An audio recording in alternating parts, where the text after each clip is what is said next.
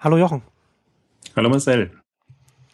Heute neue Ausgabe äh, Exchanges Podcast von Exciting Commerce und wie sich das für uns gehört, äh, steigen wir heute im ersten Thema direkt äh, mit mit, dem, mit der äh, Disruption des, des, des Handels ein. Und du hattest vor ein paar Tagen ähm, auf, auf Exciting Commerce einen Artikel äh, geschrieben, so überblicksartig, so wie, wie, wie Otto Mediamarkt Saturn ähm, auf die Disruption des Handels äh, reagieren durch den Onlinehandel und das passiert in erster Linie, äh, indem sie viel Geld jetzt erstmal in die Hand nehmen. Genau, beziehungsweise ich fand ja spannend eigentlich, jetzt gerade läuft ja auch die, diese Vorlesung oder dieser Kurs zum Thema Disruption und wie man Disruptionen sozusagen überleben kann und wie man denen sozusagen entgegentreten kann, was ich hochspannend finde, weil es eben auch mal sehr auf einer abstrakten Ebene darstellt, was eigentlich so die Faktoren sind. Und ähm, wir ja jetzt auch hier, wir, wir, reden ja oftmals über Einzelbeispiele und so Fälle und was uns wundert sozusagen, warum bestimmte Unternehmen das und das machen. Und ähm, da war sehr schön dargestellt, einfach nochmal auch in dem Kurs, ähm, welche acht Kriterien es letztendlich gibt, die eigentlich immer relevant sind. Und das fand ich spannend sozusagen von der ja, Verdrängung letztendlich, dass man bestimmte Entwicklungen nicht wahrhaben will und wie auch immer man dann reagiert. Ich fand das jetzt äh, gerade in den letzten Wochen oder letzten Tagen gab es ja ein paar schöne Pressemitteilungen. Auch Otto bringt ja momentan fast äh, wöchentlich eine Pressemitteilung raus. Einmal zu seinen Umsatzzahlen, dann zu den neuen E-Commerce-Projekten und äh, eben auch Interviews parallel dazu, wo es eben jetzt wieder in die Diskussion reingeht, Hype oder nicht Hype, Blase oder nicht Blase. Das fällt für mich auch mal neu in das Verdrängungsthema rein. Ich denke mal, ähm, entweder man kommuniziert sehr ernsthaft, man hat jetzt tatsächlich sozusagen eine, Relevanz von online und diese Netzthemen sind relevant oder man, man windet sich so und mit dem Winden kommen natürlich auch bestimmte Signale rüber. Ich denke mal, das ist genau das, das Schwierige. Man kann nicht einerseits sagen, das ist ein Hype und andererseits versuchen sein Unternehmen sozusagen in Richtung Online, Online-Handel ähm, zu bekommen. Und das war für mich nochmal ein ganz guter Ausgangspunkt, um auch über diese Themen ähm, nachzudenken. Und das Zweite, was ich auch, weiß nicht, ob du das schon gesehen hast, dieses Interview auch mit Clayton Christensen, du bist ja der große Fan dann auch. Und ich fand es nur, fand auch das sehr schön, weil es von, von ihm gibt es jetzt vieles und erzählt ja natürlich auch immer das Ähnliche, ähm, aber weil es auch noch so schön im, im Silicon Valley ähm, war ähm, und er ja zum Teil auch ein paar Punkte angesprochen hat, die einfach da relevant sind. Auch Venture Capital und andere Finanzinstrumente stehen ja durchaus auch vor Umbrüchen und da ist auch jetzt nichts, wo man denkt, da müsste jetzt auch ein Bewusstsein noch größer da sein. Also da ist genau dieselbe Haltung auch. Das hat immer so geklappt, das wird schon weiter so gut gehen. Und äh, alles andere wird uns nicht mehr treffen. Ist ja fast immer so die Aussage. Genau. Das, äh, das Interview von Christensen habe ich mir noch nicht angeschaut, aber ähm, was ich, was ich bei ihm gut finde, wie er das herausgearbeitet hat, gerade in Innovators Dilemma, so diese, diesen, diese Prozesse in, in, in Märkten, wie wir sie jetzt gerade durch die Digitalisierung ja auf so vielen Ebenen sehen, ist, dass der, wie du, wie du das auch im, Bu äh, äh, im Artikel dann auch geschrieben hast, so dass die, die Erfolge der Vergangenheit dann äh, sozusagen zu den Hürden im, im, im Jetzt werden. Und er beschreibt das dann auch in dem Buch recht gut an, an vielen Beispielen in, äh, in den verschiedenen Branchen und arbeitet dann eben dann da auch heraus, dass das Problem von, von solchen strukturellen Umbrüchen eben auch ist, dass man andere, andere äh, äh, Kennzahlen ansetzen muss, andere, andere Herangehensweisen setzen muss, als wenn man jetzt in einem stabilen Markt ist. Denn alles, was man, wenn man, wenn man, das, was man für einen, für einen stabilen Markt ansetzen würde, also die ganze Marktforschung und, und der ganze, und die ganze, ganze, äh, äh, die ganzen Prozesse, wie man, wie man als Unternehmen arbeitet und wie man als Manager äh, versucht herauszufinden, womit man erfolgreich ist, womit man noch weiter wachsen kann.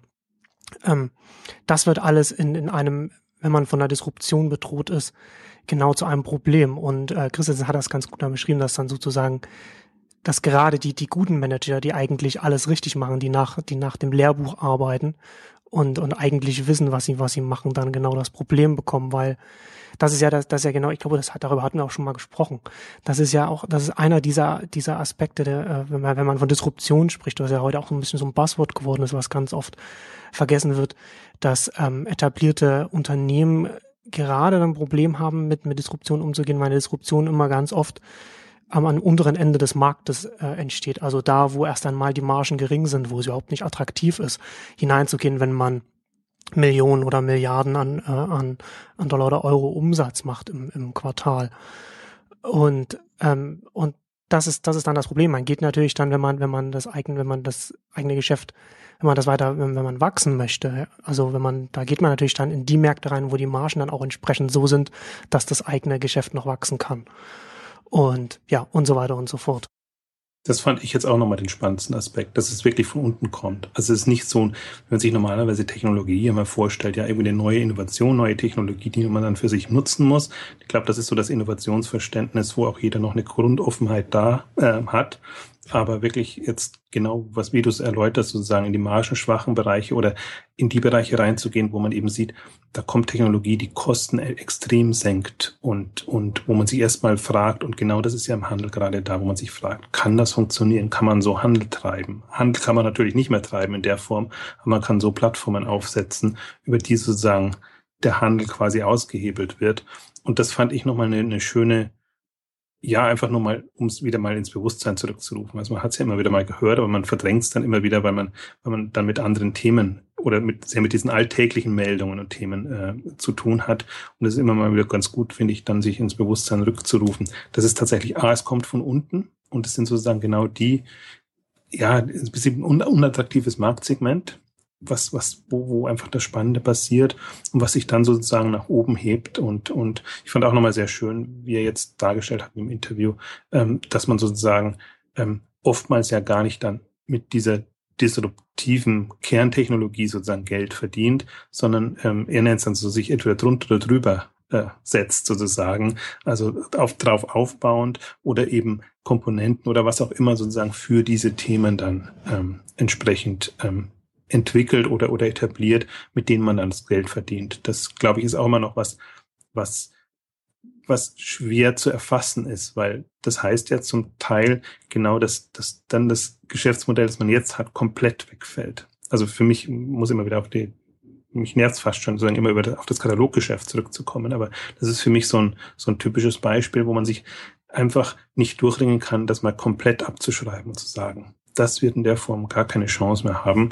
Und ähm, so weit geht ja dann niemand. Da sagt man immer sozusagen, eine gewisse Relevanz wird es immer haben.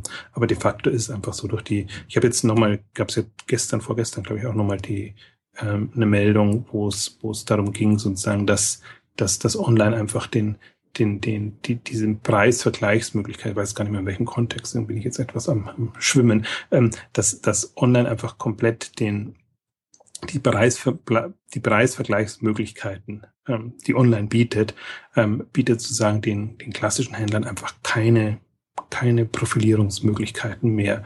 Und ich denke mal, das, das ist so ein, und das verstehe ich jetzt einfach auch unter, unter einem Bewusstsein für Disruptionen und auch diesen ganzen Verdrängungsthemen, wenn man das wirklich ernsthaft für sich äh, annehmen kann und nicht nur sagt, ja, wir sind ja offen für Technologie und sind natürlich immer für alles Neue da und, und, und machen da auch mit und machen unsere Experimente.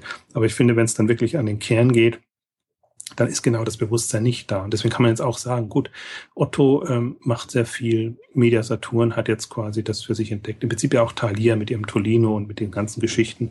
Das ist ja alles schon so, dass man jetzt wenn man, wenn man wohlgesonnen wäre, sagen könnte, ja, passt ja alles, passiert ja alles, aber fast, fast ist es so eine Art vom Aktionismus, die, die momentan passiert, dass man eben weiß, natürlich, online ist relevant und weiß, man muss was tun, aber wirklich dann das Richtige tun oder das in der Konsequenz zu tun, ich finde, das, das ist nicht da. Und das sind für mich, um vielleicht mal auf die, die konkreten Beispiele zurückzukommen, also gerade nach dem, nach unserem letzten Podcast sozusagen, sind im Prinzip zwei Meldungen gekommen, also Zahlensaison. Ähm, Saturn hat die Zahlen veröffentlicht und also detaillierte Einblicke gegeben in die Zahlen. Und da fand ich schon faszinierend, ähm, was die in den anderthalb Jahren oder zwei Jahren, in denen sie jetzt online aktiv sind, ähm, vollbracht haben, indem sie sich im Wesentlichen zugekauft haben. Also Raccoon, groß eingestiegen, mit 125 Millionen sozusagen gekauft und ja, so ein bisschen gewachsen, aber das, das Wachstum ist jetzt gerade nicht so hoch, weil sie, weil sie es umpositionieren müssen und dann eben das, was sie in ihren eigenen, eigene Online-Aktivitäten gesteckt haben. Ähm, und, und damit sind sie jetzt quasi vor allen anderen Online-Anbietern hinter Amazon natürlich, die, die immer die Nummer eins sind. Ähm, aber das sieht man schon sozusagen auch, wie, wie, wie, wie leicht da noch Umbrüche möglich sind. Ne? Also das, ich halte das nicht für nachhaltig, das ist jetzt nicht der Punkt, aber ich finde es spannend, ähm, wenn jetzt ein großer kommt sozusagen und sich das extrem vornimmt, ähm, wie leicht er es dann doch hat. Man übernimmt ein oder zwei Player, man versucht sozusagen ein eigenes Geschäft hinzubekommen. Das ist im Wesentlichen eine Kannibalisierung. Ähm, muss man sich ja keine, keine Illusionen machen, wo soll das, der Rest herkommen. Und mit so einer Mischung sozusagen ähm, kann man dann eine, eine, eine scheinbare Relevanz bekommen. Und die, das ist jetzt noch eine Hypothese, aber ich, ich, ich kann mir nicht vorstellen. Das ist im Prinzip dieselbe Diskussion, die man mit Zalando immer führt. Ist das, was Zalando führt, nach, äh, macht, nachhaltig? Ist das, was, was Media Saturn jetzt macht, nachhaltig? Also für mich ist das, also ich bin mal gespannt. Also vielleicht durch Verdrängung kann es klappen, dass wir dann sozusagen in, in drei, vier, fünf Jahren tatsächlich eine relevante Media Saturn Online Gruppe haben. Ähm, aber wenn man sozusagen sich Marktanteile kauft und im Prinzip noch gar nicht das Geschäftsmodell so wirklich im Griff hat, wird das schon sehr, sehr schwierig. Also bin ich mal extrem gespannt.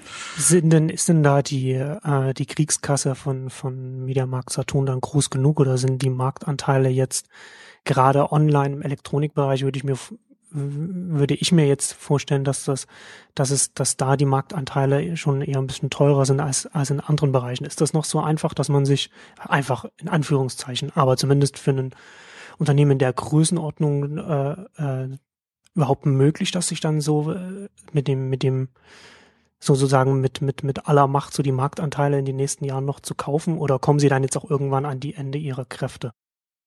Naja, es ist alles teuer. Also muss ich da keine Illusion machen. Auch der, der, der Raccoon-Kauf war jetzt nicht, eine, nicht ein Schnäppchen. Wirkt immer vielleicht ein bisschen günstiger, weil, weil Elektronikversender generell günstiger zu haben sind. Aber von der Bewertung her, das, das, das war kein Schnäppchen und, und gerade in diesen Bereichen findet man in dem Sinne keine Schnäppchen mehr. Also jetzt aus, aus, einer, aus einer historischen Sicht betrachtet. Ich glaube, wenn man das äh, aus, aus, aus einer Zukunftssicht betrachten würde, in fünf Jahren zurückblicken sozusagen, sind das wahrscheinlich Schnäppchen.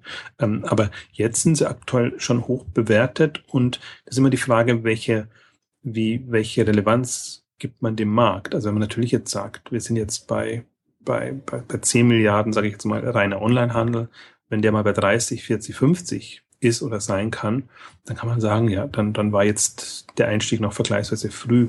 Aber jetzt, wenn man es wirklich mal so ähm, unter Kostengesichtspunkten nimmt. Also klar, Mediasaturn verdient ja an sich noch Geld und ähm, die Eigentümer sind vielleicht nicht so glücklich, wenn man sich quasi da das Geld für Zukäufe verwendet und dann eben nicht an die an die ähm, Anteilseigengesellschafter ausschüttet. Ähm, aber im Prinzip, das ist schon da und das, das ist, also das ist da noch eher da als, als bei anderen Händlern vielleicht. Ähm, die Frage ist einfach nur, wie, wie man das. Ich habe jetzt ich habe den Beitrag noch nicht geschrieben, ich bereite gerade einen Beitrag vor, was ich super spannend finde, wenn man sich mal überlegt, jetzt in dem reinen Onlinehandel, dass, dass quasi der Burda-Konzern ja zur Nummer zwei im Onlinehandel aufgestiegen ist. Die haben jetzt einen Cyberport, sie haben zu Plus quasi voll, also mit, mit voller Kontrolle und sie haben noch schöne Beteiligungen sozusagen von, von MyTheresa, Frontline Shop und Windeln.de sozusagen. Da sind sie quasi über die Beteiligungsgeschäft nur mit geringen Anteilen beteiligt. Aber wenn man sich das mal als als Online-Handelsgruppe vorstellt. Richtig schönes Portfolio mit eigentlich sehr schönen Themen, die sie abgedeckt haben und mit einem Umsatzvolumen, ob man es jetzt anteils, anteils, anteilig oder als Gesamtvolumen nimmt, wo man wirklich jetzt, die kommen über äh, über Otto und über andere sozusagen im rein Online, auch über das, was, was Holzbrink macht in diesen Frühphasen.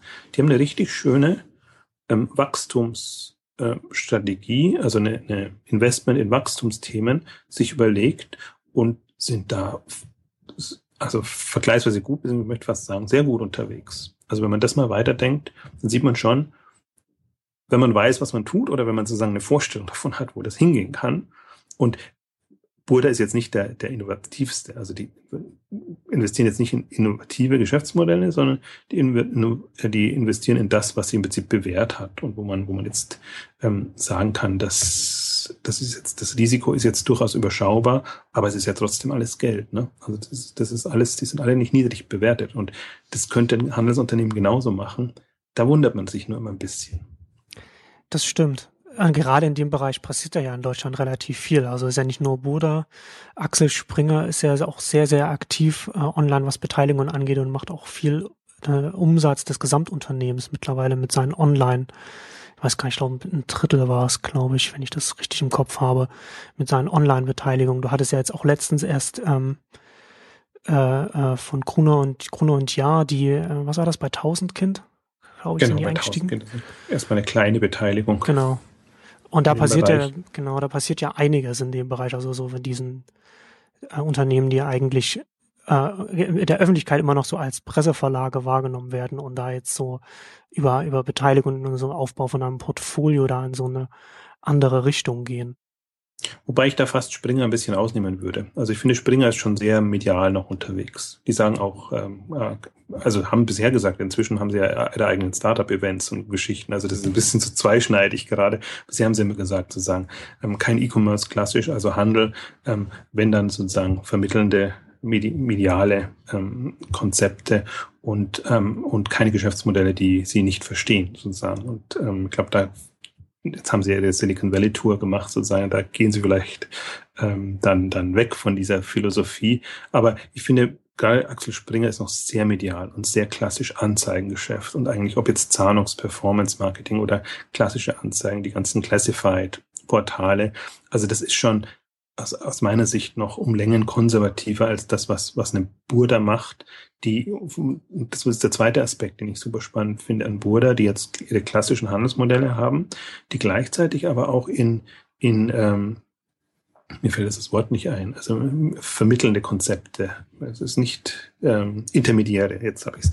Also in Intermediäre investiert haben und zwar über Tomorrow Focus im Wesentlichen. Also sie haben die ganze Erfahrung jetzt über, über Holiday Check und, und diese Beteiligungen, über Elite-Partner und alles da transaktionsbasierte Konzepte. Also ich finde, die sind sehr viel näher dran am, am, am Kunden und was, was die Leute wollen. Und spannend es natürlich dann, wenn man das alles koppelt. Ne? Also die, die sind jetzt sozusagen in, sind jetzt in Yatego noch eingestiegen, ähm, sagen, wo, wo sie auch quasi der, der Handel gebündelt wird. Und ich bin mal gespannt. Also das, das, das sieht man ja dann erst immer im Nachhinein, was die ganze, was die komplette Strategie dann am Ende ist. Bis jetzt haben sie aber, finde ich, sehr geschickte äh, Beteiligungen gemacht und ähm, die für sich einzeln Sinn machen, aber die durchaus in einem größeren Kontext auch Sinn machen könnten.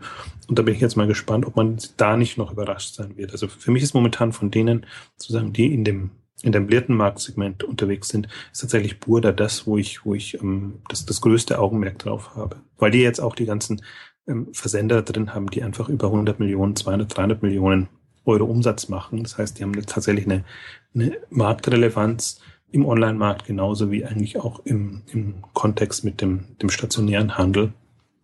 Und da, ja, nennen wir einen Händler, der da dabei ist. Also Tengelmann in Ansatz ist, ist, ist dabei, äh, sind aber im Prinzip noch anders strukturiert. Aber wenn, vielleicht nehmen die mal Geld in die Hand. Also das muss man dann sehen ähm, um auf deine Frage zu kommen, ist alles zu teuer, alles teuer. Also vor allem, wenn man gute Unternehmen unter der Bewertung, also zu den aktuellen Bewertungen haben will, ist das alles gefühlt zu teuer. Deswegen die Finanzchefs sind immer die eigentlich wahrscheinlich, die dann die Hände beim Kopf zusammenschlagen und fragen, ob das alles so Sinn macht. Wie, was meinst du, woran das liegt, dass Händler da noch so vorsichtig sind, was Beteiligungen angeht oder, oder da äh, aggressiver da reinzugehen?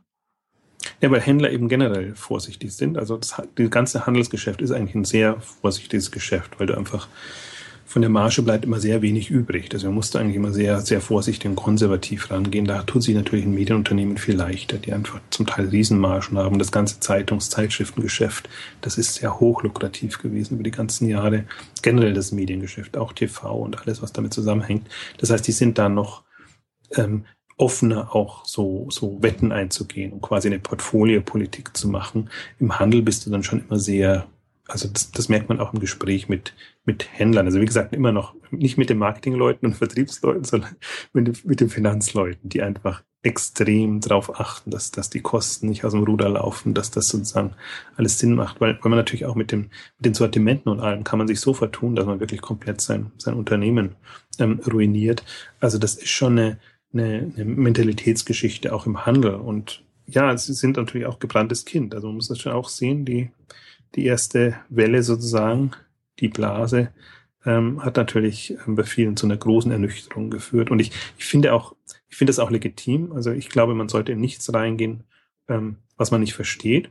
Aber den Aspekt hatten wir auch schon immer wieder. Ich finde, man ist, man sollte es verstehen wollen und sollte einfach sich dieses Wissen äh, erarbeiten wollen, was einfach auch fürs Kerngeschäft relevant ist. Ne? Das, es ist einfach, also das ist mit, was jetzt ein, ein Media Saturn, ein Strategiepferd oder ein Otto oder, oder ein Thalia, Douglas, ist genauso riskant, weil sie einfach übersehen, dass, wie das vorhin an, an Christensen ähm, erläutert hast, dass es aus der Historie heraus ein gutes Geschäft war, aber ähm, es genau absehbar ist, dass einfach die, und ich finde immer, was, was können wir nochmal erwähnen, aber haben wir, glaube ich, immer auch immer mal wieder erwähnt, ich finde ja den Online-Aspekt und im, im Internet nicht den Online-Aspekt so spannend, sondern den Vernetzungsaspekt.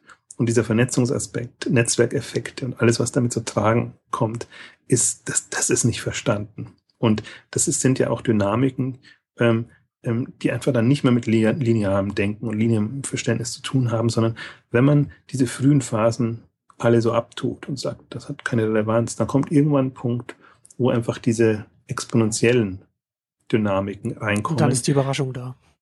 Dann ist die Überraschung da und dann kann man auch nicht mehr reagieren. Ne? Also das, das ist, das ist für mich eigentlich das Phänomen an diesen ja. ganzen Online-Plattformen, auch den, von Social Networks bis bis allem, was man sich im Prinzip auch die, die, die Blog-Szene natürlich und, und alles sozusagen, wie man diese, und das hat ja jetzt eigentlich jeder mitbekommen, sondern wie, wie schnell bestimmte Themen ähm, in den Markt kommen.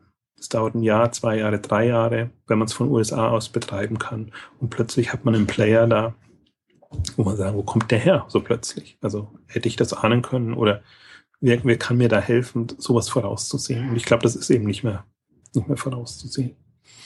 Das, das, ja genau, das, das ist, das muss man ja auch immer noch mit, mit dazu sehen, dass jetzt, ähm, was wir ja in den letzten Jahren beobachten können, dass, dass neue Angebote und, und neue Konzepte äh, sehr viel schneller, sehr viel größer werden können, weil sie in einem Umfeld halt heutzutage äh, online auch wachsen können, dass es vor, selbst vor fünf Jahren noch nicht mal gab. Also das ist, das ist ja auf ganz vielen Ebenen, also dass man heute zum Beispiel wenn man heute ein Online-Angebot macht, aber es muss jetzt nicht Handel sein, e-, egal welche, egal welche Art von Online-Handel, kann man heutzutage auf relativ viel, ähm, zum Beispiel im Open-Source-Bereich zurückgreifen. Die Entwickler, die man hat, die können auf eine Community zurückgreifen, können relativ schnell entwickeln.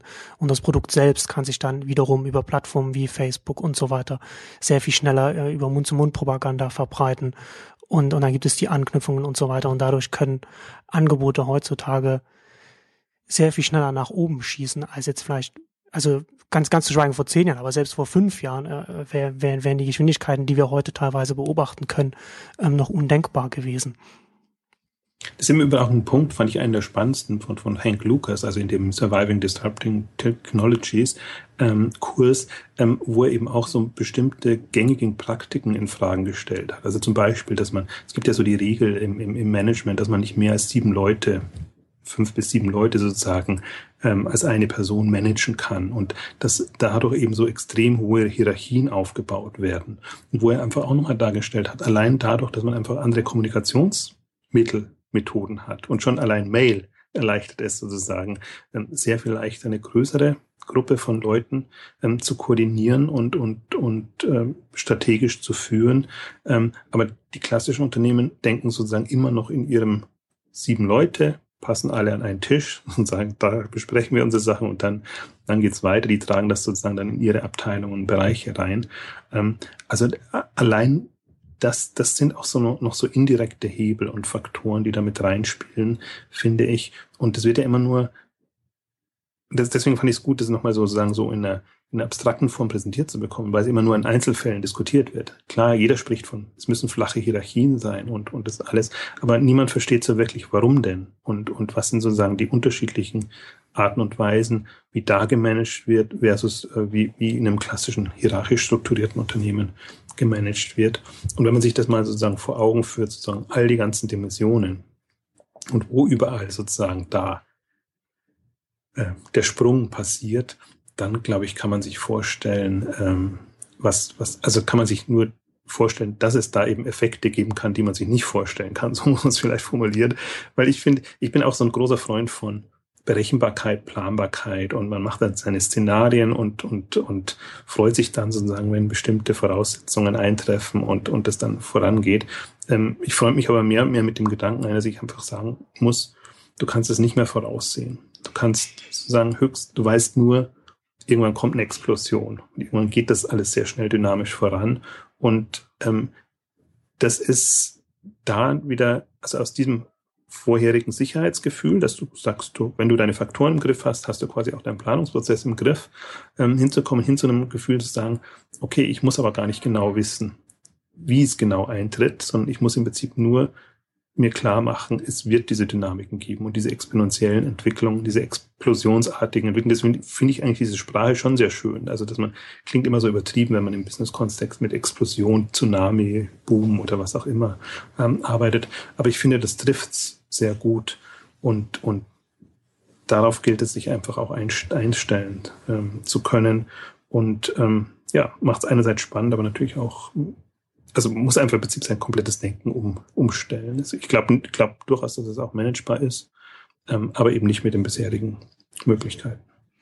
Aber es ist, wie gesagt, eine, eine, Herausforderung, die man, die man nicht unterschätzen sollte. Gerade wenn wir jetzt, was wir haben ja jetzt die verschiedenen, also einige Dimensionen jetzt angesprochen, in denen jetzt der so die, die Veränderungen stattfinden und denen Potenziale möglich werden, die vorher nicht möglich wurden. Also das wird ja dann auch ganz oft ähm, schnell ähm, als, als, als Gewäsch abgetan, wenn man sagt, ja, man kann jetzt auch mit den, mit den, mit den neuen Kommunikationswerkzeugen auch äh, sehr viel besser die, äh, oder anders an die Organisation herangehen. Aber man musste sich ja eigentlich nur, man muss ja nur ganz nüchtern sagen, okay, das sind einfach Kommunikationswerkzeuge, egal ob das jetzt ähm, Online-E-Mail ist oder ob es dann so, so äh, Enterprise-Tools wie, wie Yammer zum Beispiel sind.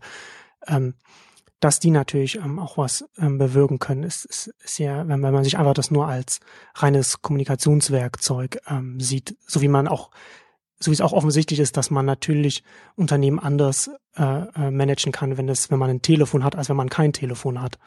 So ist das ja dann relativ. Das, aber das, das muss man sich halt immer auch so klar machen, weil das Problem ist, glaube ich, auch ganz oft, ich, ich weiß nicht, wie das auf den ähm, ob das, bei den Handelskonzernen, bei den klassischen dann auch ist, aber man, dadurch, dass jetzt, dass, dass jetzt dieser Wandel ja jetzt auch schon seit äh, 15 Jahren im Gang ist und dadurch, dass es natürlich dann auch viele, ähm, sagen wir mal, unterschiedliche Personen dann auch anzieht, ähm, gibt es natürlich dann auch relativ viel, viel Bullshit in dem Bereich und relativ viel Übertreibungen. Und dann, und das führt dann wiederum dazu, dass man auch leicht ähm, wiederum so Sachen abtut und dann ähm, vielleicht gar nicht, sich gar nicht bewusst ist, dass das natürlich auch auf einem ganz fundamentalen Ebene dann sich was verändern kann und dann auch relativ schnell dann ähm, den Blick für die, für die Komplexität verliert, die da in der Dynamik gerade drin steckt, weil, wie wir gerade gesagt haben, so diese verschiedenen Hebel an allen, an allen Enden, die sich, die da jetzt gerade ähm, größer oder vielleicht kleiner werden. Ich glaube auch, das ist ein bisschen der Punkt, ähm, wenn, wenn man sozusagen sehr im, im klassischen Handels- oder Unternehmenskontext spricht, dann ist es genauso. Dann, dann, dann ist man, hat man immer genau dieses ungute Gefühl. Für mich wird es da immer sehr schön klar, wenn ich einfach sehe, wie, wie arbeiten Startups, wie arbeiten junge Unternehmen. Ich habe mich mal auch Ende letzten Jahres ausführlich mit Alexander Brandt von Windeln.de zum Beispiel unterhalten und der hat einfach mal erzählt, wie er quasi das Unternehmen managt und wie er sagt, ah, ich brauche keine Finanzabteilung, weil Finanzen sozusagen will ich, will ich ad hoc haben. Das will ich sozusagen, die, die Kennzahlen will ich ad hoc da haben. Also brauche ich da nicht keine Abteilung. Ich brauche aber dafür eine Abteilung, die, die einfach Daten aufbereiten kann und die mir genau diese Anwendungen baut und Geschichte, also wo man erstmal schockt und denkt, geht, geht das komplett jetzt, die haben jetzt auch eine gewisse Größenordnung erreicht, geht das komplett wirklich ohne jemanden, der Finanzen sozusagen im, im Griff hat. Ähm, aber es geht halt dann, weil das, das, das sozusagen ist per se lean gemanagt, jetzt um das Schlagwort auch noch zu bringen und, und ist in einer Konsequent, Konsequenz abgebildet ähm, und wird halt auch so gelebt. Und, und, und das ist faszinierend, einfach zu sehen, auch wie, wie er nur auf seinem Smartphone sozusagen sich seine ganzen Daten ziehen kann und im Prinzip von nicht nur von Tag zu Tag, sondern im Prinzip auch zur Stunde runter sagen kann, wie gut läuft jetzt Logistik. Gerade jetzt sozusagen. Ja. Ist da irgendein Engpass und, und, und wo liegt der sozusagen? Liegt es in der Planung oder liegt es sozusagen am Dienstleister? Ähm, und, und wenn man das einfach mal so mitbekommt, also nicht nur in der Theorie, sondern tatsächlich auch mal mit, mit Unternehmern spricht, die das so handhaben, dann finde ich, wird es für mich immer noch mal sehr viel plastischer und dann sehe ich einfach, also ab da hohen Respekt, weil ich weiß, was da, was da an, an, an, an was da dahinter steckt. Also nicht nur, also diese Mischung aus Einstellung, das so machen zu wollen, Technologie und im Prinzip auch Tools, die man einfach braucht. Aber wenn man da so eine Offenheit hat, sieht man eigentlich auch, mit wie wenig ähm, Overhead man sozusagen dann das auch hinbekommt. Und klar, wenn man dann so ein Handelsunternehmen hat, das im Prinzip so schlank und so quasi ad hoc, also zeitnah äh, ähm, gemanagt werden kann, dann ist das was anderes, als wenn man sein Unternehmen hat, das quasi in, noch immer in Quartalsprozessen oder äh, Planungsprozessen arbeitet und erstmal bis das die Info bekommt, so dass irgendwo ein Problem ist, bis dann eine Entscheidung getroffen ist. Das ist natürlich alles extrem zäh und also das, das sind für mich, da wird es für mich immer plastisch, wenn ich sozusagen diese beiden Welten habe und mal die eine ähm, reinschauen kann, mal in die andere. Da merkt man dann extrem, was, was wo, wo es den Handel auch zerreißt. Also wo man ja. auch genau versteht, das, das kann man jemand auch nicht, ich kann jetzt keinem, keinem äh, Geschäftsführer oder Vorstand von einem großen Handelshaus, dem kann ich das gar nicht klar machen, sozusagen, dass, dass, dass man das auch so managen könnte. Und selbst wenn er es nachvollziehen kann, er wüsste nicht, wie er das so aufsetzen kann, ähm, dass er damit mithalten kann. Und das ist genau das, genau. das da, da fragt man, also da kann ich dann auf die Skepsis oder, oder sehen und, und auch die, die Fragezeichen im die im Raum stehen. Ja, was hilft mir das jetzt? Es ist offenbar keine Lösung für mich. Genau, das ist ja, den, ist ja was ganz anderes, wenn man so etwas in einem neuen, jungen, kleinen Unternehmen aufbaut, als wenn man ein Unternehmen mit Hunderten oder vielleicht tausend Mitarbeiter, tausend Mitarbeitern hat und dann, dann versucht, ähm, das Schiff vielleicht auch nur an einigen Bereichen dann äh, in eine andere Richtung zu lenken. Aber das ist ja auch ein gutes Beispiel, was du gerade gebracht hast. Ich meine, das eine schließt ja das andere nicht aus. Man kann natürlich dann, wenn man dann eine bestimmte Größe erreicht hat, könnte man natürlich dann trotzdem dann auch noch eine Finanzabteilung machen. Aber dann kommt man ja aus einer ganz anderen Richtung. Man, man, man kommt aus einer datenbasierten Richtung. Man sagt, ich will, ich, ich brauche dieses System, damit meine Reaktionsgeschwindigkeit auch entsprechend schnell ist. Und dann setze ich dann vielleicht noch zusätzlich noch eine, äh, eine dezidierte äh, äh, Abteilung drauf und nicht umgedreht. Ich habe die Abteilung und dann kommt meine Datensicht noch oben drauf. Weil das ist ja dann auch nochmal irgendwie, verändert ja dann auch nochmal das Endergebnis, wie dann, äh, wie dann die Prozesse dann im Unternehmen dann aussehen. Ähm, ich würde nochmal auf die disruptionsanfälligen Händler zurückkommen. Wenn wir jetzt mal irgendwie so, so Otto und, und Mediamarkt Saturn und Thalia so mal so, nehmen wir mal die drei, weil du die auch in dem Artikel ähm, drin hattest äh, wenn wir die so gegenüberstellen, bei, bei wem würdest du sehen, wer, wer verfolgt da jetzt aktuell vielleicht die beste Strategie und, und bei wem gibt es da, würdest du sagen, da bist du dir nicht so sicher? Gibt, kann man das überhaupt, kann man da überhaupt irgendwie sagen, dass da, dass da jemand heraussticht? Ja, doch, ich finde, das kann man schon sagen. Also es ist ja nicht so, dass, dass die sind ja, also das Spannende ist, sind die ja alle dessen bewusst und haben jetzt quasi ihre ihre Strategien entwickeln und das gemacht. Und man muss schon sagen, seit, seit zwei, drei Jahren ist, ist Otto da schon sehr gut unterwegs, in dem Sinne, dass sie sozusagen, ähm, sie haben, sie, sie setzen auf unterschiedlichste Pferde das ist im Prinzip so das, was man, was man, wo man sagen kann. Da ist Otto eigentlich am weitesten. Also seit sie E-Ventures gestartet haben, mit eben Erfahrungen dann auch in, selbst in Groupon und anderen Möglichkeiten drin, sozusagen reines Finanzinvestments oder jetzt im letzten Jahr ähm, Project A gestartet haben, wo sie einfach fernab quasi des, des Hauses nochmal Themen machen kann. Die Frage ist da immer nur, ist das noch früh genug? Reicht das noch? Also schwierig ist es einfach für Otto und da, da sind sie gleich eigentlich mit den anderen einzuschätzen. Kerngeschäft ist bei allen dreien ganz, ganz schwieriges Geschäft. Und das, das, das ist auch wirklich diese, diese Sache, Sache wo, wodurch ist man geprägt. Ne? Die sind alle durch ihre Vergangenheit geprägt und ähm, das, das kommt auch nochmal sehr schön rüber in diesen ähm, Ausführungen auch. Ähm, es ist oft ja auch nicht so, die können eine gute Online-Abteilung haben, die können auch ein, ein Top-Management haben, das sich das bewusst ist, wo es krank ist im Mittelmanagement. Der ganze mittlere Bau sozusagen, der muss im Prinzip ähm, mitziehen oder der müsste in eine andere Richtung ähm, getrieben werden können, kann aber eigentlich nicht, weil das weil sind er die Anreize auch anders hat. Ja, die Anreize und auch die Kompetenzen sind aus der Erfahrung heraus ähm, gewachsen. Ne? Also das wären ja dann, also worauf sollten die bauen? Das sind ja jetzt in dem Sinne im, im mittleren Management will man jetzt in dem Sinne keine kreativen Leute haben, sondern will man die haben, die einfach Dinge äh, konsequent prozessseitig steuern und, und abarbeiten. Und das können Sie sagen, aus einer Erfahrung heraus, einer Kompetenz machen. Und ich befürchte, da ist es, da sind sich alle drei sehr ähnlich. Also aus unterschiedlichen Gründen.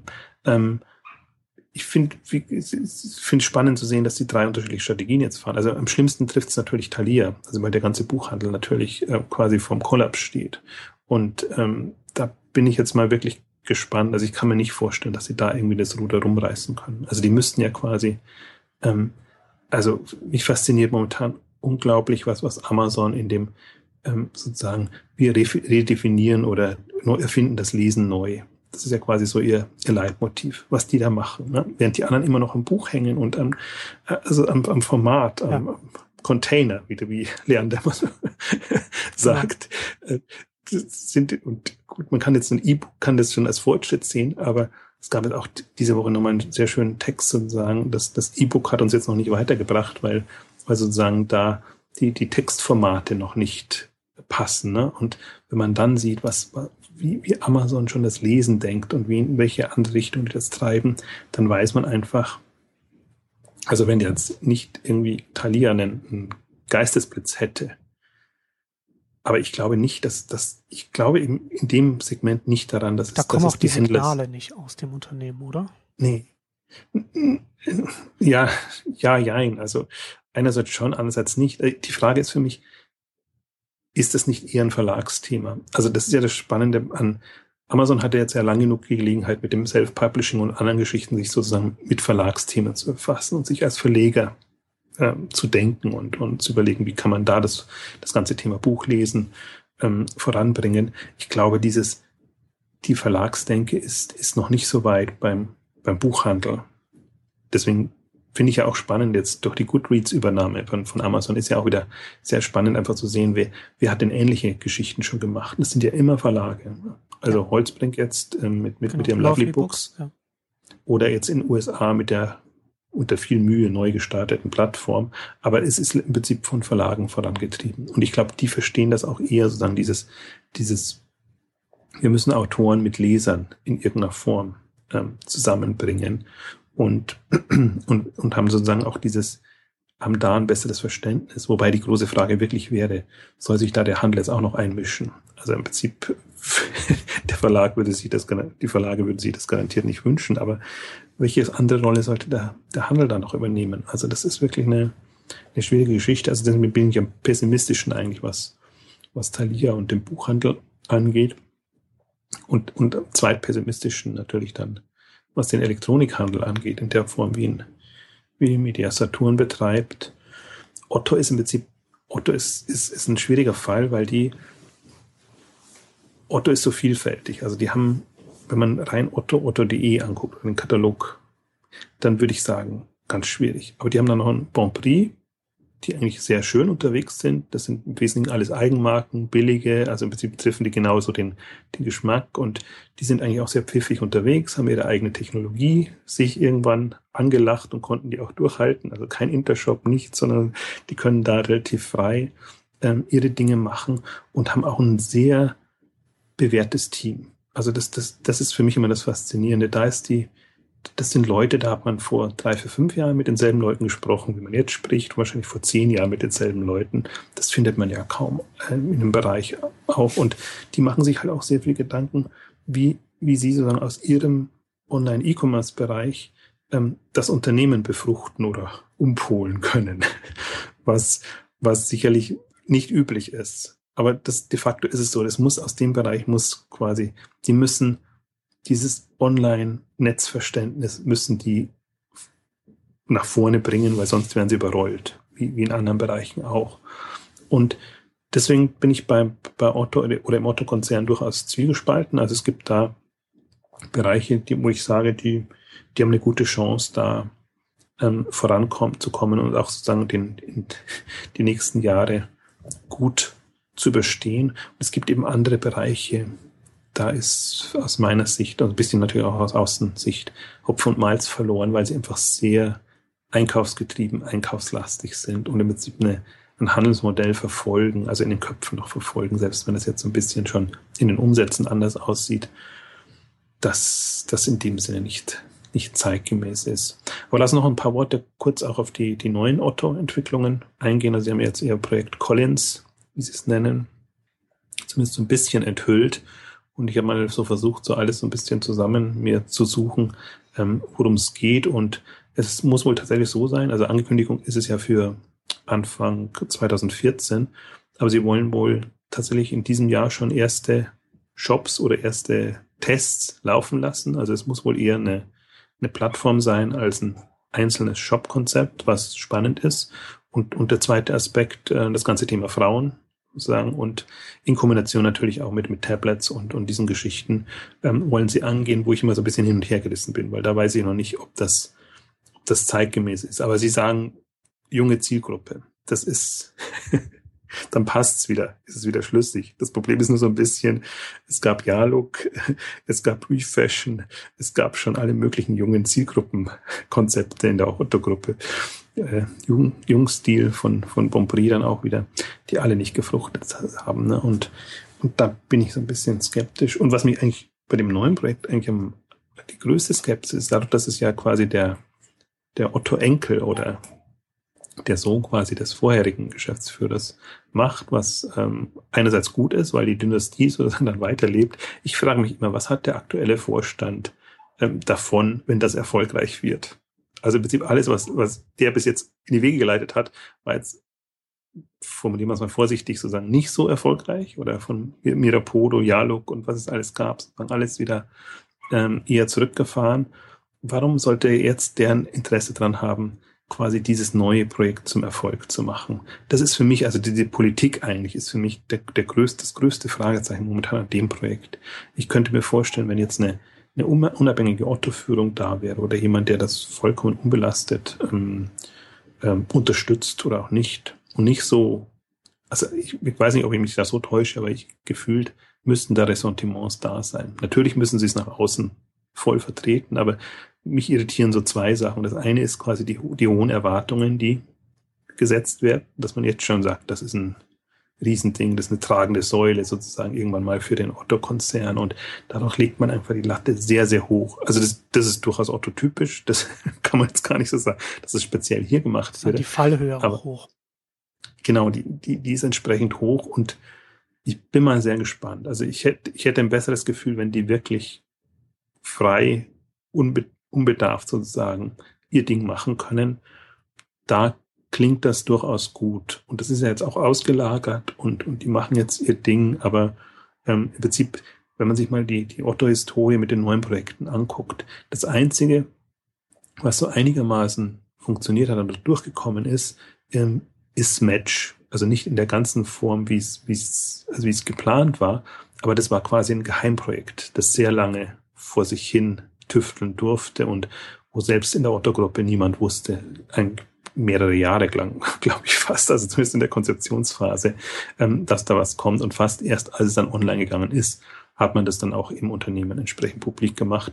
Und die sind witzigerweise sehr weit gekommen. Und alle anderen, und in Dialog war ja auch ein früh angekündigtes Mirapodo, auch so früh angekündigt, die einfach schon extreme Erwartungen erfüllen mussten, tun sich extrem schwer.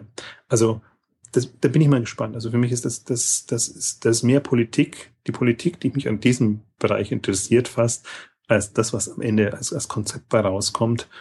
Ähm, muss man mal sehen. Also das ist natürlich auch immer so ein, so ein anderer Aspekt noch, der in den großen Unternehmen wirkt, dass man oft bestimmten Leuten bestimmte Dinge nicht gönnt und dann schon von ja. vornherein entsprechend agiert. Das sind dann wieder, das sind dann wieder die Hürden großer etablierter Unternehmen, dass es dann intern auch äh, sehr viel Politik gibt, weil natürlich viele Manager auf allen Ebenen natürlich ihre eigenen eigenen äh, äh, Vorstellungen haben und dann auch ihre eigenen Anreize haben und natürlich dann auch immer ähm, natürlich man an sich selbst denkt und aufsteigen will. Und Christensen zum Beispiel ähm, hat auch in, in Innovators Dilemma auch als als ein Weg, um, um als Unternehmen, das davon bedroht ist, rauszukommen, genau das, was du jetzt gerade beschrieben hast. Also, dass dann Projekte aufgesetzt werden, die überhaupt nichts mit der eigentlichen Organisation zu tun haben, die sozusagen wie eine, wie von einer, äh, mit, mit, mit, einer großen äh, äh chinesischen Mauer getrennt ist vom, vom Rest der Organisation, weil nur dann das sozusagen, dass das, das, das Projekt überhaupt eine Chance hat, weil es nicht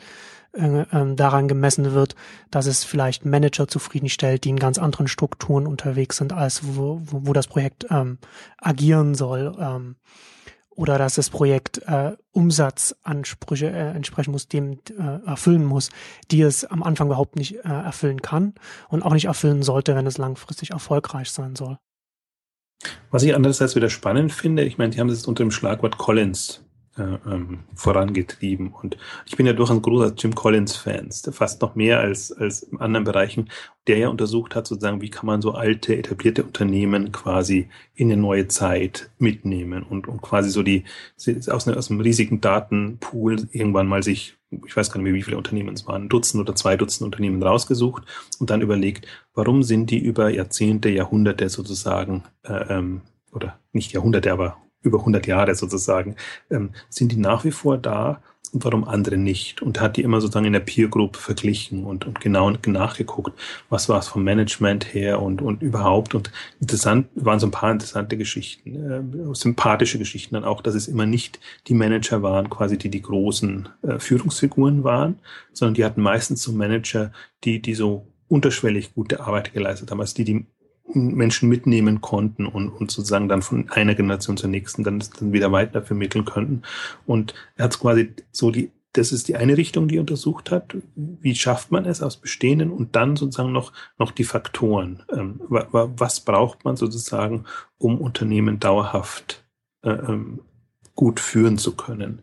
Und, und ähm, ich habe es jetzt nicht alle präsent, sozusagen schon, schon gar nicht aus, aus dem Kopf, aber eben so ein paar Punkte auch, hat da so, so, so ein Bild von, man nimmt die richtigen Leute mit in den Bus sozusagen. Und, und, und, und es ist extrem schwierig, wenn man da ein paar Falsche dabei hat, sozusagen dann wirklich vernünftig ein Unternehmen weiterzuentwickeln. Und das ist ja durchaus auch eine, eine große Problematik in bestehenden Unternehmen. Man nimmt bestimmte Unternehmen, Leute mit, weil sie haben bestimmte Verdienste oder wo, wo will man ihn hinschieben oder sie hinschieben sozusagen.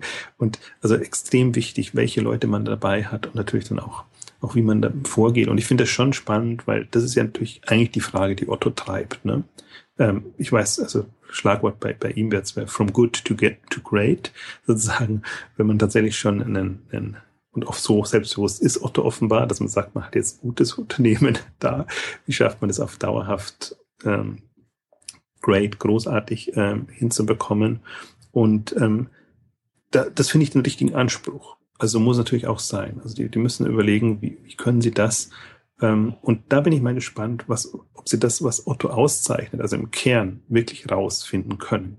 Weil das ist so die, die Botschaft, die man immer bekommt, wenn man mit Otto-Leuten spricht.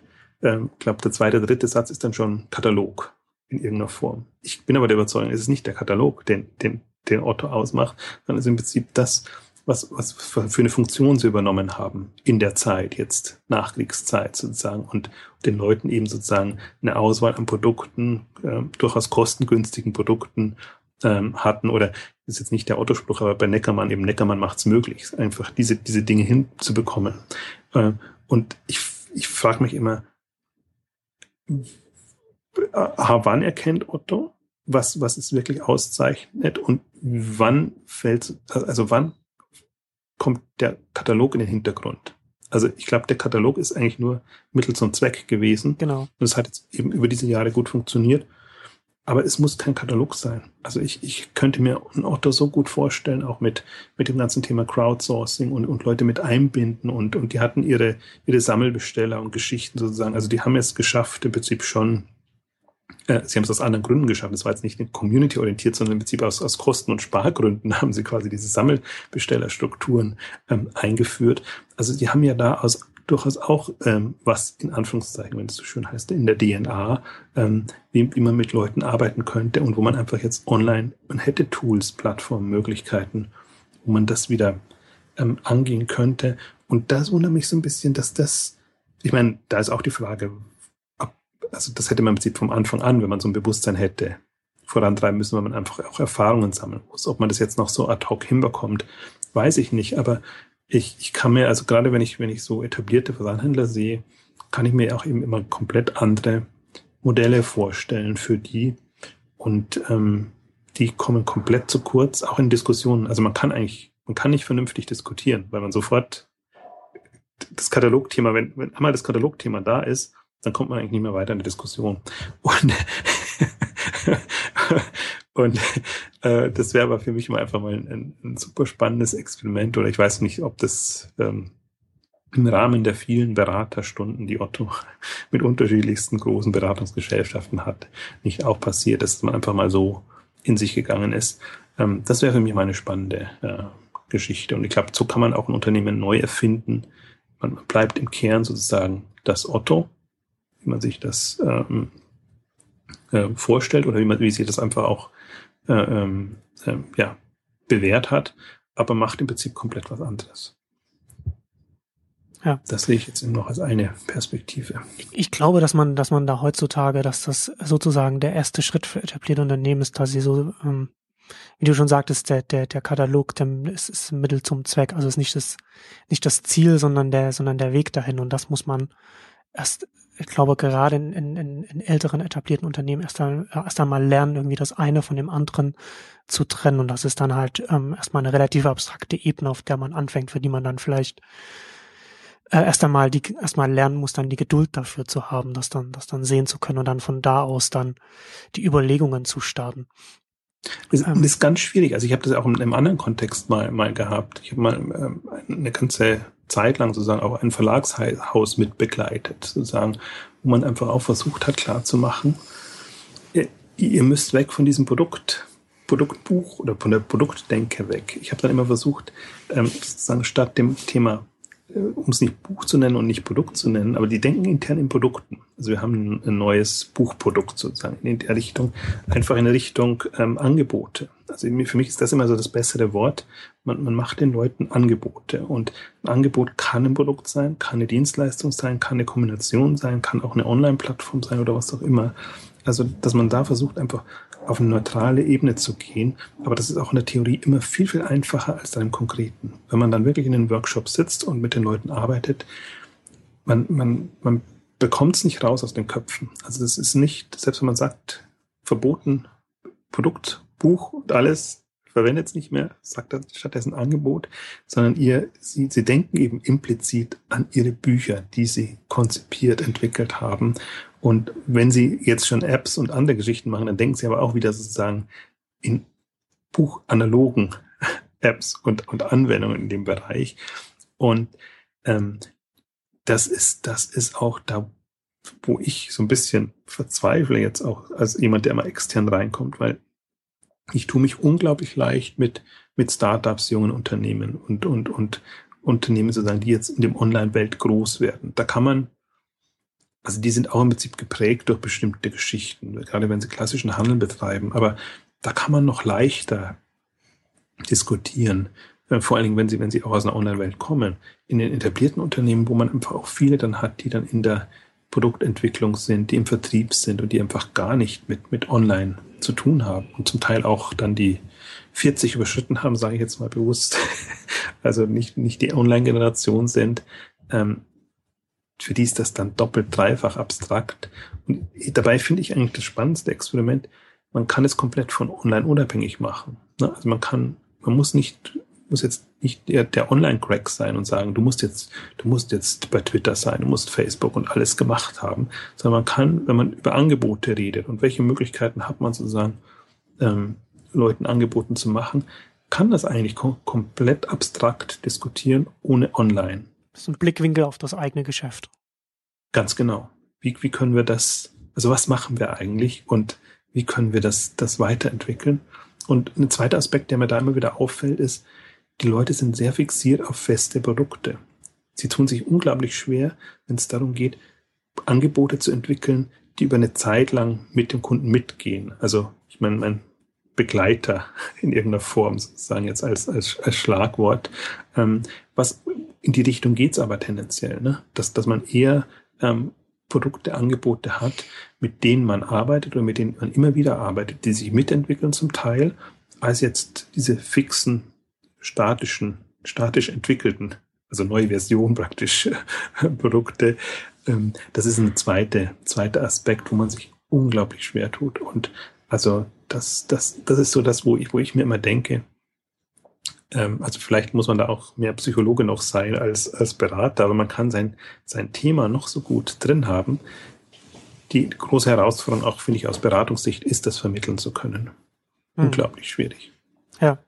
Als du, als du jetzt gerade das ähm, von, von dem Workshop erzählt hattest, musste ich ähm, auch gerade an ein Video denken, das ich vor ein paar Wochen gesehen habe. Da war von irgendeiner Kindersendung, äh, äh einer UK-Kindersendung, die wohl relativ bekannt ist in Großbritannien, waren die zu Besuch bei, bei Apple, ähm, bei Jonathan Ive. Und da, ich, ich kenne ich kenn den Kontext der, der Kindersendung nicht. Auf jeden Fall haben die Kinder da so, so, so Lunchboxes ähm, designt und sind dann zu ihm und haben die das, und, und, und dann der Reporter ist, hat, hat ihm das gezeigt.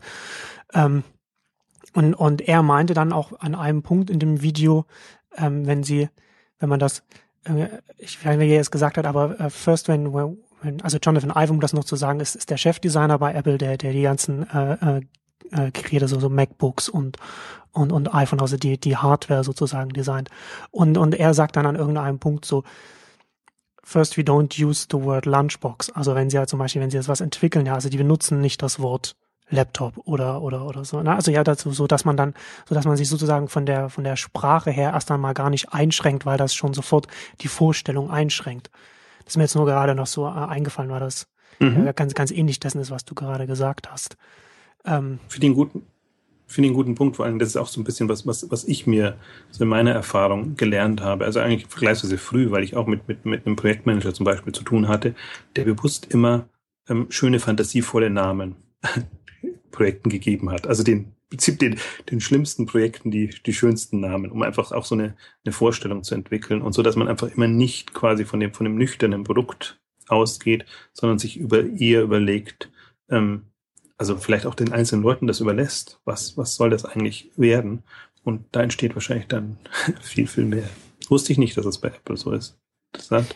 Aber man, aber man sieht es ja dann auch an den, ähm, an den Geräten und auch in der Strategie von Apple. Ja, also es war ja jahrelang zum Beispiel war es so, dass das ähm, Asus und Acer äh, äh, und, und verschiedene Unternehmen waren erfolgreich mit den Netbooks, also diesen ganz kleinen ähm, Laptops und es äh, äh wo wurde in der Branche immer gesagt, ja, äh, Apple muss braucht eine Antwort auf, auf das Netbook und die und die Antwort war nicht ein anderes Netbook, sondern war war das iPad, das komplett den Netbook-Markt gekillt hat.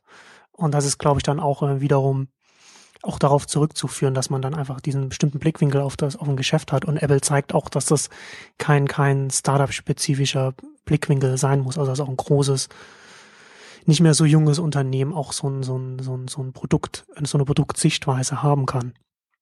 Ähm, das ist ja im Prinzip auch so eine, eine Hypothese, die ich habe, dass ich sage, wir sind eigentlich erst dann ähm, angekommen oder einen Schritt weiter, wenn wir uns nicht mehr an dem Bestehenden orientieren müssen. Also mein Lieblingswort ist ja immer das Wort Shop. Solange wir den Online-Shop noch Shop nennen müssen, ähm, wird das noch nicht das Endgültige sein, sondern der wird irgendwann mal einen eigenen Namen haben mit, mit eigenen Assoziationen und dann haben wir sozusagen eine, eine Chance, wirklich von ein anderes Verständnis auch von Online-Shopping äh, zu bekommen. Geht im Prinzip so eine ähnliche Richtung, wie du das jetzt beschrieben hast.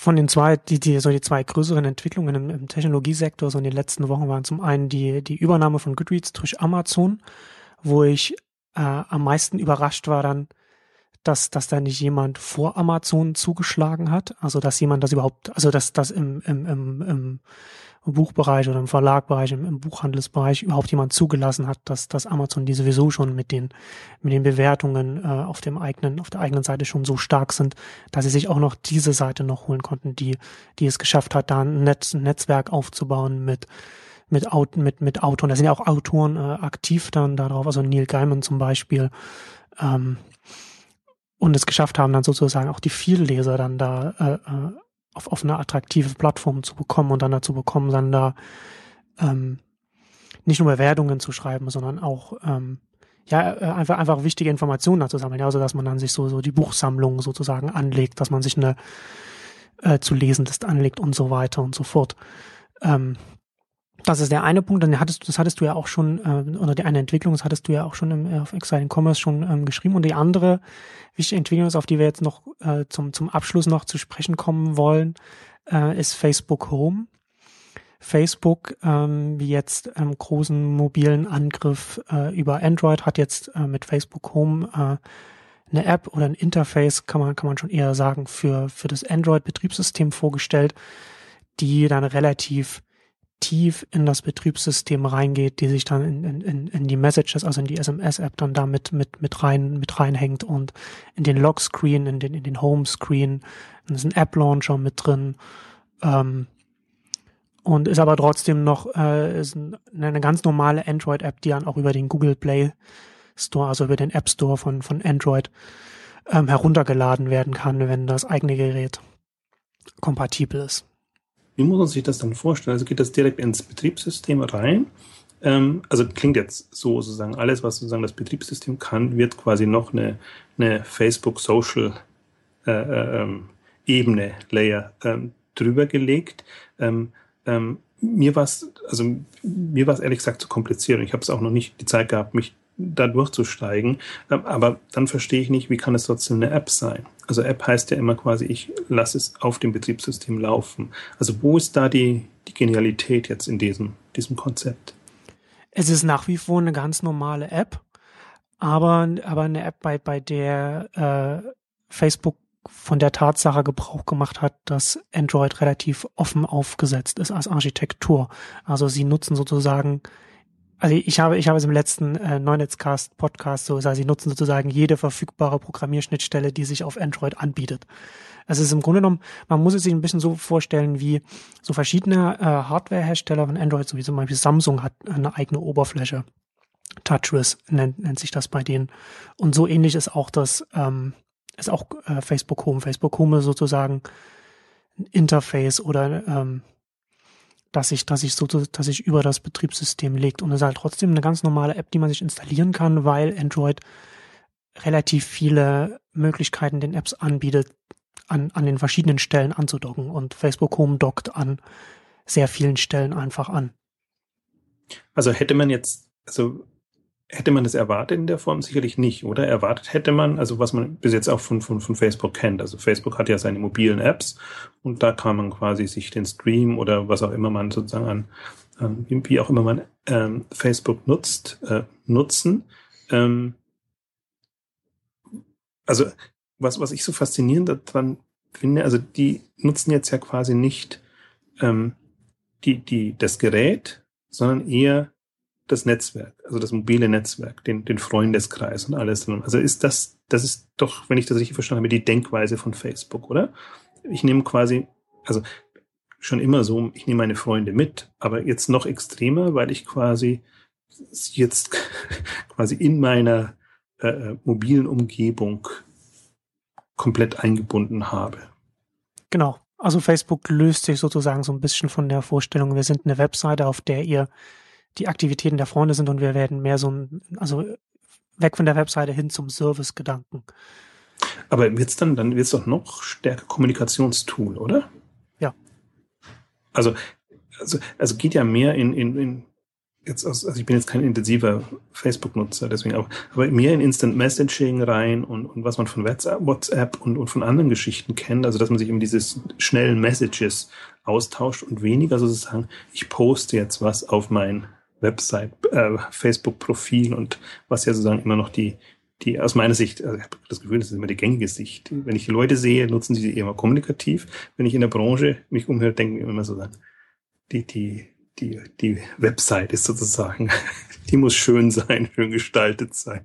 Und da muss die Fanpage da sein und alles, was damit zusammenhängt.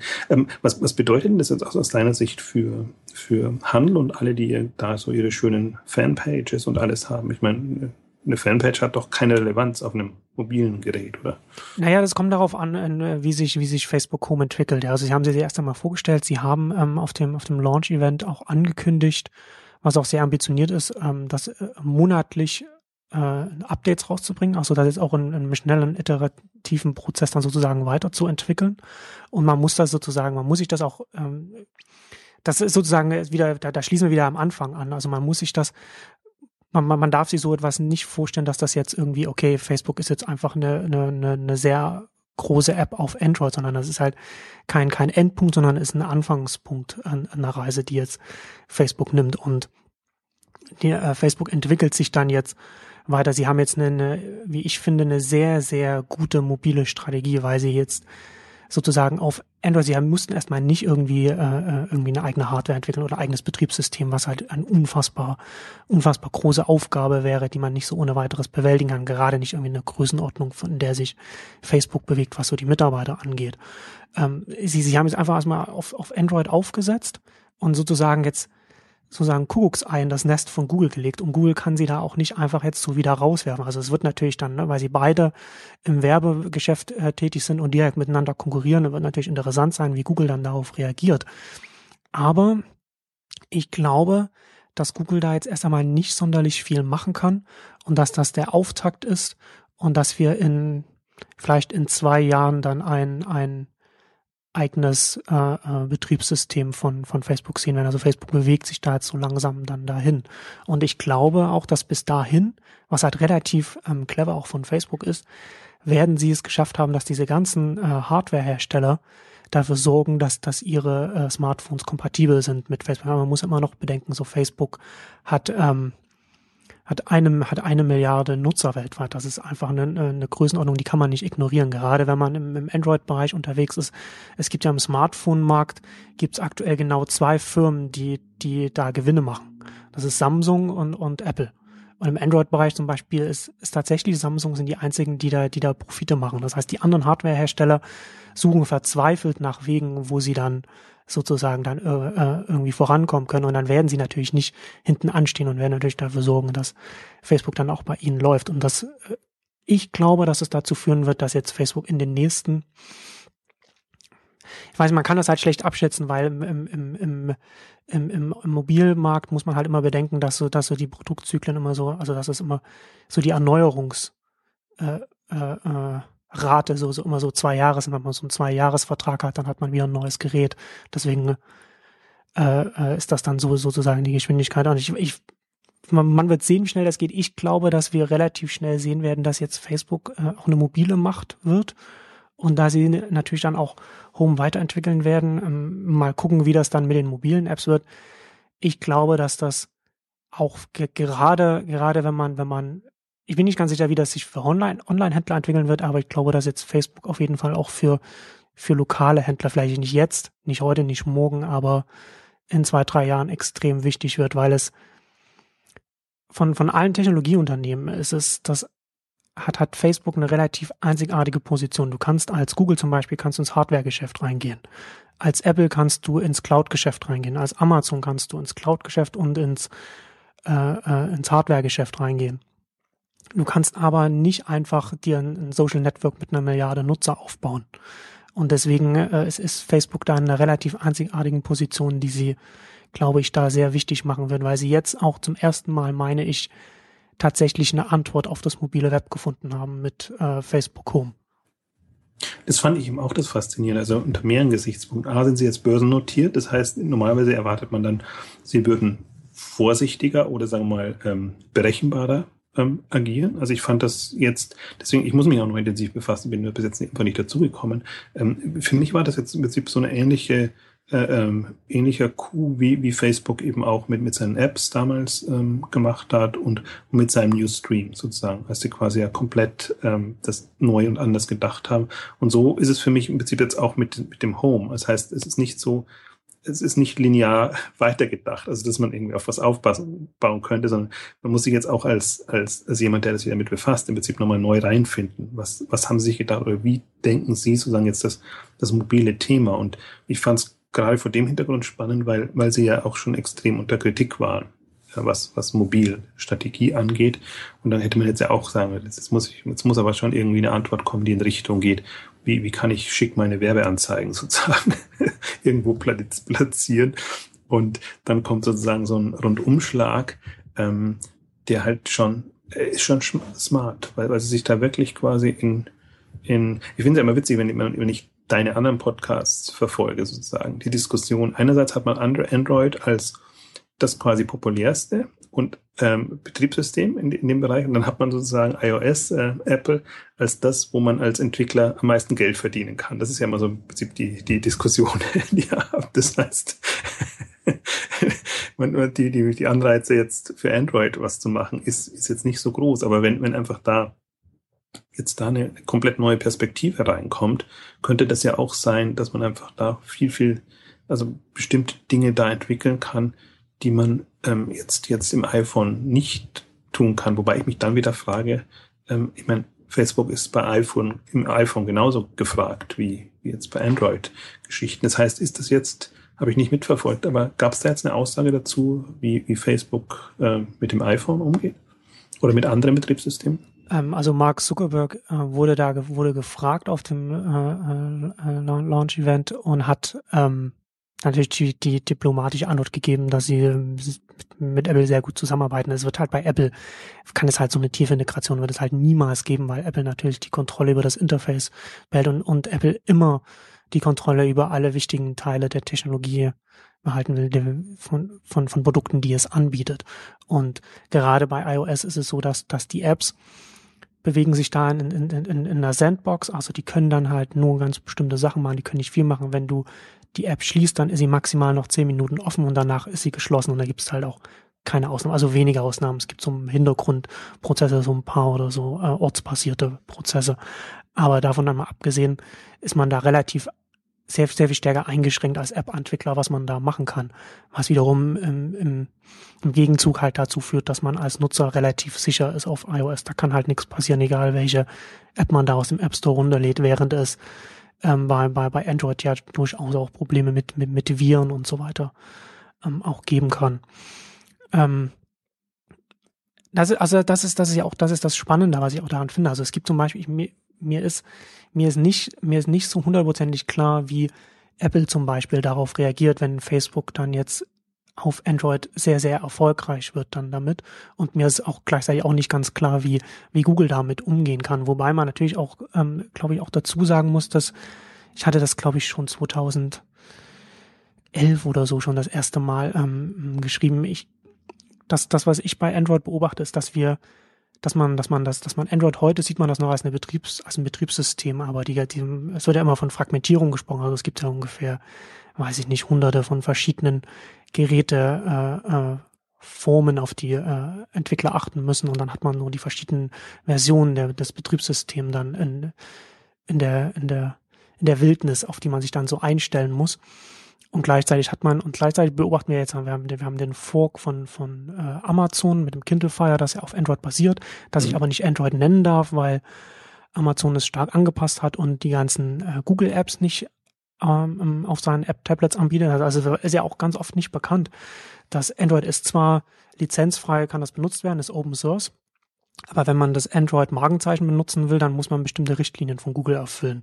Also muss man den Google Play Store muss man installieren äh, äh, und die ganze Google Google Apps, also Gmail, ähm, Google Maps und so weiter, so damit Google dann natürlich dann die Daten bekommt und, und Werbung anzeigen kann und so weiter.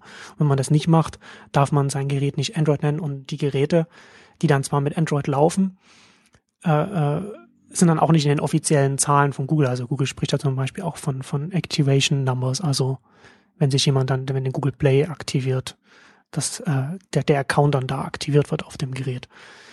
Ähm, und ich glaube, dass wir das auch und jetzt auch mit, mit, mit Facebook das jetzt auch sozusagen die Offenheit von Android einfach auch nutzt, dass wir da jetzt immer stärker auch eine Entwicklung sehen, dass das Android weggeht von einem Betriebssystem und mehr hin zu, zu einer Art Technologie, die verschiedene Betriebssysteme ermöglicht, so wie ja Android zum Beispiel selbst auch auf Linux basiert. Also es ist ja auch ein Linux-Betriebssystem. Mhm. Wir sprechen ja auch nicht von Linux-Smartphones, sondern wir sprechen von Android-Smartphones. Und mhm. da werden wir irgendwann auch, ähm, glaube ich, auch, so Android wird dann, glaube ich, ich glaube, wenn man, wenn man als Online-Händler zum Beispiel irgendwie eine Android-Strategie verfolgt, sollte man sich das genau angucken, was dann, was da jetzt gerade passiert wenn man da irgendwie versucht, sehr stark mobil und dann mit, mit, mit einer Android-App ähm, arbeitet, die dann vielleicht Sachen machen kann, die man auf iOS nicht machen kann, wobei ich dann nicht sicher bin, ob es da überhaupt jemanden gibt, der da erfolgreich mit so einem, mit so einer Strategie ist. Also ich kenne zumindest keinen. ähm, aber das soll, das sollte man sich, glaube ich, das, das ist, ich bin äh, sehr überzeugt davon, dass, dass das die Richtung ist, die, in die wir uns da so mobil entwickeln, dass wir dann verschiedene Android-basierte Betriebssysteme bekommen werden. Ähm, Amazon zum Beispiel hat jetzt auch äh, äh neulich ein, ein Manager von Microsoft übernommen, der bei Microsoft für, für den Smartphone-Bereich zuständig war und der jetzt bei Amazon für ein äh, quote unquote Secret Project arbeitet und da weiß man ja auch schon ganz klar, äh, Kindle heißt da mit Nachnamen, was, was auch das, was ein ganz lustiger Name äh, da so in dem, zusammen, in dem Zusammenhang ist. Ähm, weiß nicht, wie er mit Vornamen heißt. Aber da ist halt auch klar so, äh, dass, dass, dass, die, dass diese Gerüchte bei Amazon, dass Amazon auch irgendwas Richtung Smartphone macht, dass das da auch nur eine Frage ist des, des Wann und nicht, nicht des Ob. Ja, wobei ich, ich glaube ja, die, die Grenzen sind einfach so, so fließend. Ne? Es ist ein Kindle, ein Smartphone, stimmt, ja. es ist kein Smartphone. Also ähm, ein, ein mobiles Gerät in, in, der Form, ich finde ohnehin der, der Markt, ähm, das ist so, ich, ich, ich hadere immer auch mit dem Markt, weil mir der noch zu, zu im Fluss ist. Also und jetzt, jetzt ist er ja noch mal mehr also die Unsicherheit ist jetzt nochmal mehr größer, als wenn man jetzt aus, einer, aus, einer, aus einem Berechenbarkeitskriterium herauskommt. Das macht natürlich spannender einerseits, aber wer weiß, wo wir da in drei oder fünf Jahren stehen. Ne? Also jetzt ja. mit, mit so, also mit beiden Themen, die du jetzt angesprochen hast. Also einerseits Facebook Home, aber andererseits auch lasst Android tatsächlich so quasi als, als Betriebssystem Ermöglicher werden. Das heißt, dann hast du quasi nicht nur ähm, eine Anwendung, sondern kannst das im Prinzip ja auch immer mit dem Gerät oder Gerätetyp koppeln. Und das ist ja immer so meine, mein, mein Punkt eigentlich noch, dass ich noch glaube, dass, also ich finde fast, dass das Smartphone, also was so als Smartphone läuft, ist noch das, das ungünstigste Gerät.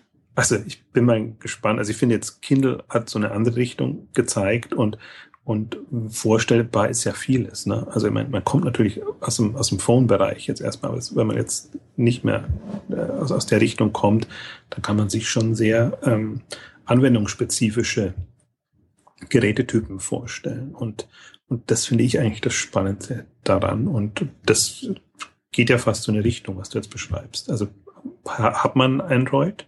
dann hat man eine Möglichkeit, sozusagen so in diese Richtung denken, zu denken. Die Frage ist natürlich, wer sind da die Player? Ich frage mich ja immer, ob, ob da nochmal ein neuer kommt oder ob jetzt quasi, äh, ich meine, Microsoft müsste ja auch im Zug sein. Die müssten ja auch im Prinzip mit, mit, mit was kommen, was jetzt über, über das hinausgeht, was sie jetzt mit, mit Windows 8 oder so gemacht haben, was ja gefühlt jetzt für mich, der ich nicht kein Insider bin, aber eher quasi so, wir, wir, wir hecheln dem Markt hinterher und eigentlich müsste er sozusagen, also Microsoft müsste eigentlich in der Vordenkerriege sein und ähnlich so wie Amazon das mit dem Kindle gemacht hat, jetzt vielleicht für ein anderes Segment damit Geräten kommen.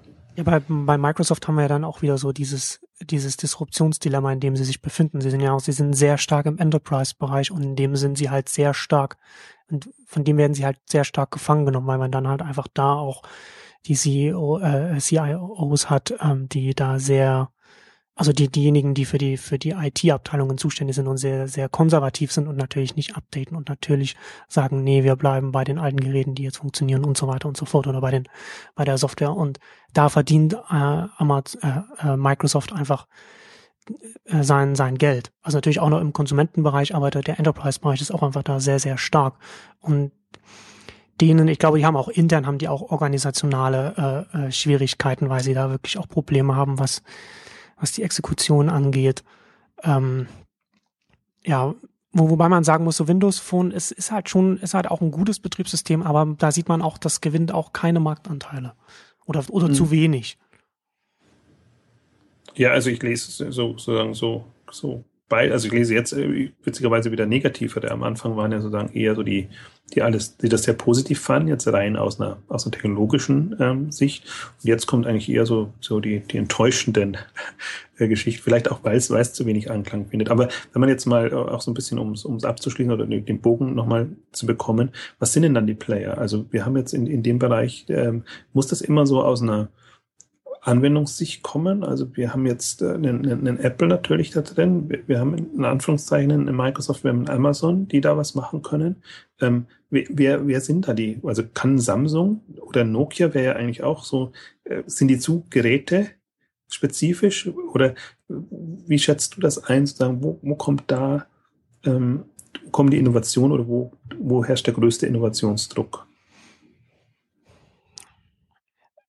Das, Interessante finde ich, also wie du schon sagtest, da ist ja, da ist so viel Dynamik gerade in dem Markt drin und, und da bewegt sich gerade so viel und ich glaube, dass das auch, dass der Grund ist auch, ähm, dass, dass den Unternehmen, die in den Markt und in den Markt reindringen, dass denen auch bewusst ist, dass die Zukunft der, der, der Computer ähm, bei, bei Tablets und bei Smartphones liegt, weil Smartphones zum Beispiel ähm, habe ich ähm, auch vor ein paar Jahren auch mal geschrieben, um auch wieder den Bogen zuzulehnen, dass man eigentlich nicht von Smartphones, sondern von Taschencomputern sprechen müsste, denn ich glaube, ich bin nicht der Einzige, der, der, der, der am wenigsten äh, mit dem iPhone telefoniert und alles andere damit macht. Ja.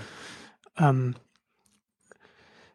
und das, aber das Interessante ist, dass, dass diese Unternehmen, die auf, die da jetzt auf diesen Markt, auf diesen extrem dynamischen Markt dringen, alle aus dieser, aus unterschiedlichen Ebenen der Wertschöpfung kommen. Ja, also Facebook aus dem Social Networking Bereich, Amazon kommt eher vom Handel her denkend. Also nicht denkend, aber von, von der Position her. Amazon ist da schon relativ mhm. offen, was strategisch angeht. Microsoft aus dem Betriebssystem, ähm, Google äh, eher aus, aus dem, aus dem Online-Bereich und Werbe und, und so weiter und Smartphone, äh, äh, Samsung zum Beispiel aus dem Hardware-Bereich. Ähm, ich, ich glaube, dass, dass, dass dass iOS zum Beispiel ich, ich weiß nicht, ich weiß nicht, wie sich die Marktanteile bei, bei, bei den Tablets entwickeln werden. Da ist ja äh, iOS nach wie vor ungeschlagen von mit dem Tablet, äh, mit, mit, mit, mit dem iPad. Und man muss halt bei dem, man, man muss halt bei iOS auch immer bedenken, es, beziehungsweise auch bei iOS und Android, das ist das, was mich auch immer so ein bisschen irritiert ist, dass, dass auf diese Plattform immer nur auf, aus einer rein ähm, rein von den Marktanteilen geschaut wird. Ja, also man hat dann irgendwie dieses, das Android, das viel mehr Marktanteile hat als das iOS. Also ist es zum Beispiel für App-Entwickler, äh, die sollten erst einmal für Android entwickeln. Aber da, da, das, davon würde man dann davon ausgehen, dass diese Plattformen sonst bei allem anderen gleich sind und sich nur bei den Marktanteilen unterscheiden. Und das ist ja definitiv nicht der Fall. Also iOS zum Beispiel ist, was du ja vorhin schon angesprochen hattest, gerade für, für, für App-Entwickler ein ganz anderes Umfeld, um zum Beispiel auch Geld zu verdienen, weil dann zum Beispiel auch weiter die ganzen, die haben viel mehr Kreditkarten zum Beispiel hinterlegt dann bei, bei, bei Apple. Und zusätzlich gibt es auch noch so eine, so, so eine Art Vorselektion. Also wer sich zum Beispiel ein iPhone kauft, der, der hat vielleicht auch ein bisschen mehr Geld zur Verfügung oder ist vielleicht auch eher oder ist eher technologisch interessiert und ist eher bereit, mal eine App zu installieren oder auszuprobieren oder auch was zu kaufen. Und zusätzlich da gibt es dann auch noch die Sicherheit und so weiter und so fort, die man auf der Plattform hat. Android wiederum hat man äh, mehr Möglichkeiten als als als Entwickler und kann dann zum Beispiel so Sachen machen wie Facebook Home. Ähm, ich glaube, also es, es ist es ist halt ein bisschen im Stochen im Nebel, weil man es wie gesagt nicht so richtig vorhersehen kann. Ich glaube, dass Samsung äh, noch eine wichtige Macht wird, weil Samsung auch schon mittlerweile so, so erste Anzeichen macht, dass, es, dass sie sich von Android ein bisschen loslösen. Übrigens genauso wie, wie, wie Google. Google pusht ja die Nexus-Marke. Also man muss sich halt auch immer, auch bei den Unternehmen einfach angucken, wie, wie sie zum Beispiel mit, mit Marken umgehen. Ja, also Google hat zum Beispiel die Android-Marke äh, rutscht jetzt immer weiter in den Hintergrund. Google hat Google Play und, und die Nexus-Geräte, äh, die, es, die es immer weiter pusht und ähm, Samsung hat jetzt den neuen, das neue äh, Galaxy S4 vorgestellt und ich bin nicht sicher, ich glaube, sie haben entweder nicht ein einziges Mal Android erwähnt oder, oder einmal. Also es ist also fast, also fast nicht Android erwähnt und da merkt man auch schon, dass da dass man dann sich dann auch eher so, dass, dass, dass, dass man sich auch eher so ein bisschen lösen will dann davon. Und äh, ich glaube, dass Samsung da irgendwann, die arbeiten auch in einem eigenen Betriebssystem, aber ich glaube, dass sie auch weil es viel einfacher für sie ist, damit ihren Geräten irgendwann einen Android-Fork machen. Also sie haben zum Beispiel auch einen eigenen, eigenen App Store dann und so weiter. Ob sie dann, ob sie dann eine innovative Kraft werden, kann ich, ist schlecht bei denen zu sagen sie, sie sind bis jetzt keine Vorreiter. Sie sind eher, sie sind eher so ein, so ein, so ein Fast Follower. Also sie, sie sind kein, sie sind nicht jemand, der zuerst in den Markt reingeht, sondern sie gucken, okay, da ist mhm. irgendwie ein, ein, Apple, das, das, das was gut macht. Oder sie haben das ja schon, das ist eine, eine, eine die haben eine lange Tradition. Also sie haben auch schon vorher schon äh, von Motorola und auch so eine BlackBerry auch schon komplett äh, sozusagen nachgebaut und als Samsung-Telefon rausgebracht. Die sind dann eher eher die äh, der Imitator als als jemand, der dann, der dann vorangeht. Aber ich glaube, dass gerade Samsung da eine, eine, eine Macht wird, die noch unterschätzt wird. Mittlerweile merkt man in, der US-Berichterstattung, dass da Samsung immer mehr auch wahrgenommen wird als, als ein eigener Player. Ähm, Wobei ich mich frage, also ob, ob das nicht wirklich eher eine Hardware äh, das ist, das, ist. das kann man halt noch nicht so richtig abschätzen. Also ich bin da halt hm. auch nicht so, ich, ich, ich, ich habe äh, äh ich habe da jetzt auch einen, einen, einen, längeren Artikel auch schon für, für Neues mal vorbereitet, weil man gerade auch Samsung, wenn man das nicht weiß, ist, Samsung ist ja auch ein riesiger, ein riesiger Konzern, dessen, dessen Größenordnungen sie auch ganz oft, äh, glaube ich, auch oft nicht bewusst sind mit, ich glaube, 300.000 Mitarbeitern weltweit und die bauen, die bauen, die bauen ja auch, die bauen Schiffe und Kühlschränke und alles Mögliche. Also die sind, die sind, wenn es ein Unternehmen weltweit gibt, das, das überall seine Finger drin hat, dann, dann ist es ähm, Samsung. Und die haben zum Beispiel auch ähm, Horace hatte das ähm, auch auf Simco äh, irgendwann einmal so aufgeschlüsselt. Das, Markt, das weltweite Marketingbudget oder die, die, die PR-Ausgaben von Samsung übersteigen nicht nur die von Apple, sondern sogar die von Coca-Cola. Ja, also Coca-Cola ist ja eigentlich so bekannterweise, dass die verkaufen zwar Zuckerwasser, aber das meiste Geld ne, fließt, fließt halt in die Werbung und, und die Marke und die Marke da etabliert zu halten. Aber Samsung übersteigt sie alle das Marketingbudget mhm. sogar noch größer als die Bewertung von, von HTC, das auch ein, ein, ein asiatischer Hardware-Smartphone-Hersteller äh, ist. Also sind die Größenordnungen sind da ganz anders. Und selbst wenn, selbst wenn Samsung da nicht irgendwie ähm, innovativ ist und nicht irgendwie eine Plattform kommt, wird es, glaube ich, ein Player sein, der, der extrem wichtig bleiben wird, weil sie einfach auf dem, dem Hardware-Level auf einem Niveau spielen, auf dem fast kein Unternehmen mitspielen kann. Sie investieren auch ähm, jährlich ähm, irgendwas um die, ich weiß nicht, 20 Milliarden oder so etwas in, in, in, in, in, in den, auch in die Zulieferindustrie und in die eigenen, in die eigene Produktion. Das sind halt Größenordnungen, da kann einfach kein anderes Unternehmen dann da mitspielen. Aber ja, es ist, es ist schwer, es ist schwer. Der Markt ist so extrem dynamisch und, und, das, und das macht ihn halt auch so spannend als Beobachter, aber halt schwer, wenn man dann irgendwie zum Beispiel vielleicht als Händler überlegt, äh, welche Strategie man da verfolgen soll. Da sollte man, glaube ich, am besten ja agil. Also man sollte es so aufstellen, dass man, dass man relativ agil agieren kann auf, auf neue Entwicklungen. Naja, das, das ist eben die, die Frage. Ich, ich bin ja immer so, deswegen finde ich Amazon so gut, was, was die vor, vorzeigen, weil man einfach sieht, man kann quasi, ähm, man kann auch ein Player sein in dem Bereich. Ne? Also man kann auch Entwicklungen vorantreiben als, als quasi Plattformbetreiber und Handel ist ja eigentlich immer eher so in der Nutznießer-Funktion, dass man versucht, sich auf was aufzusetzen und das nutzt, was eben dann neu da ist. Und ich glaube, das wird auch nochmal aus Handelssicht eine spannende Geschichte sein. Leider ist eBay da nicht so, so, äh, prescht nicht so voran, wie ich mir das vorstellen würde. Aber die könnte ich mir eben halt auch super vorstellen als, als Player in dem Markt, weil die einfach nicht durch ihr Handelsgeschäft vorbelastet werden. Aber die sind einfach technologisch noch nicht so oder kommen einfach zu sehr von dem Bezahl Aspekt heraus, dass, dass sie da noch nicht mitmischen. Und ich finde das ohnehin nochmal einen anderen spannenden Aspekt sozusagen, was, was, also Handel als Kategorie, glaube ich, wird sich auflösen in dem der Richtung, sondern es wird, die einen kommen von unten, sozusagen aus der Plattform und die kann, anderen kommen sozusagen oben aus der Nutzeransprache und versuchen dann ähm, entsprechend zu verkaufen und ähm, ja leider nicht im deutschen Markt, sondern muss man natürlich dann in die USA gucken oder vielleicht ja auch in die, in die asiatischen Länder. Weiß man nicht, vielleicht kommt da was.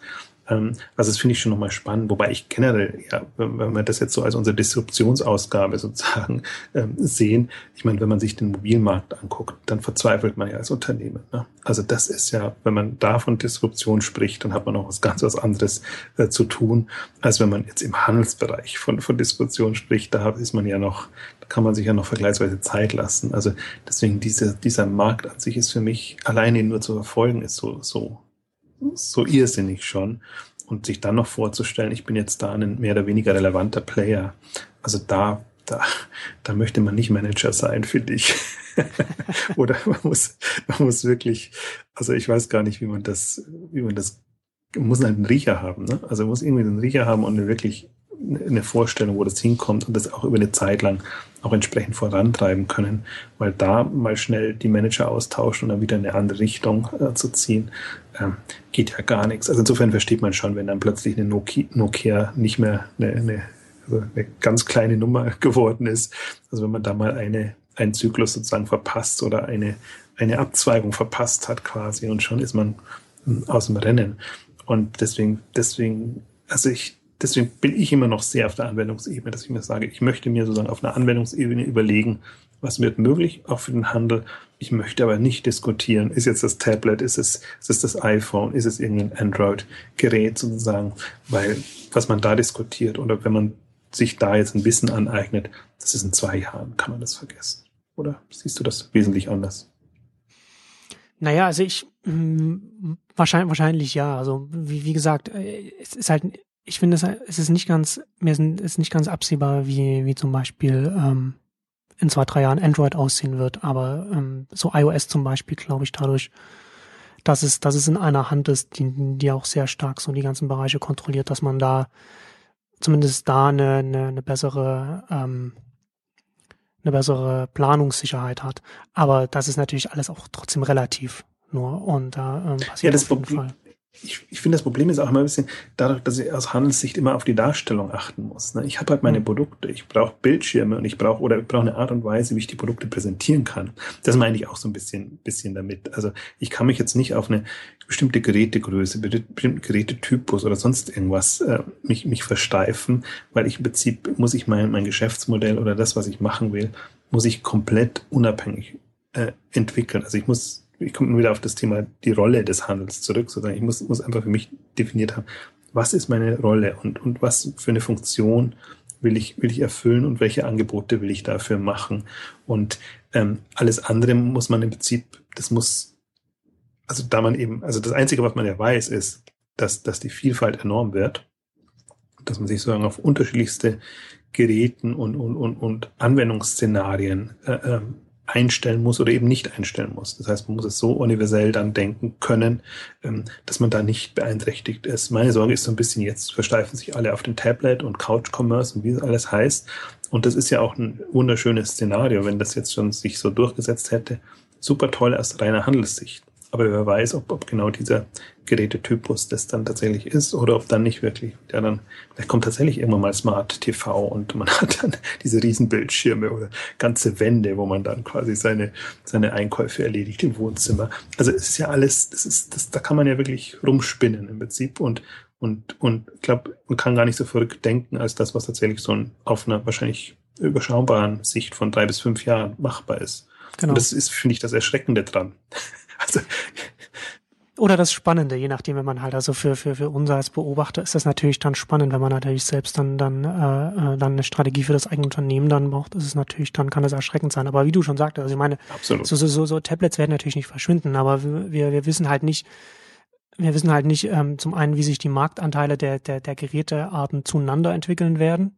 Das ist halt nicht absehbar und gerade wie sie dann auch vielleicht mit, mit, miteinander interagieren werden. Also vielleicht, wie du schon sagtest, wird dann für, für, für das, für das Online-Shopping dann, dann zu Hause sich irgendwann etablieren, dass man, dass, dass die Darstellung auf dem, auf dem äh, Fernsehbildschirm äh, ist und, und, das, und das Tablet nur die große Fernbedienung, um es in Anführungszeichen zu setzen. Also wie sich die Bedienelemente dann auch entwickeln werden, wie die Plattformen dann ähm, miteinander dann zusammenkommen oder, oder beziehungsweise wie die Plattform dann oder die erfolgreichen Plattformen dann auf die unterschiedlichen Hardware-Elemente dann zugreift. Das ist ja jetzt noch überhaupt noch nicht abschätzbar. Ich habe das Gefühl, wir werden die ein oder andere Sonderausgabe noch zu diesen Themen auch machen müssen. Ich meine, das, da bin ich zwar ich nicht so drin, aber ich finde es super spannend, weil du da dich einfach äh, intensiv mit befasst und man, man, merkt das ja auch immer an den anderen äh, Net, Neunetzcast äh, ähm, die du machst.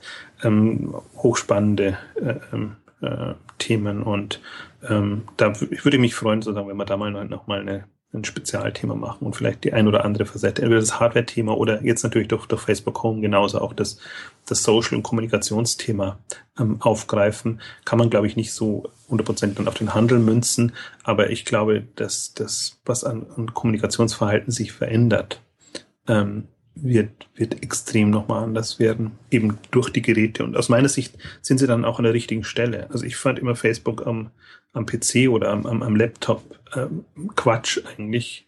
Kannst du machen, ja, wenn du dich dann irgendwie zu Hause hinsetzt oder wo auch immer. Aber ähm, man merkt es ja sozusagen, das sind so, so Begleittools und, und, ja. und Anwendungen, ähm, die in dem Kontext auch Sinn machen. Ja, war wahrscheinlich eine unserer längsten Ausgaben jetzt, oder? Auf jeden Fall, ja aber hat wie immer Spaß gemacht. Ja, mir auch. Gut. Dann hören wir uns bei nächster Zeit wieder. Bis zum nächsten Mal. Tschüss.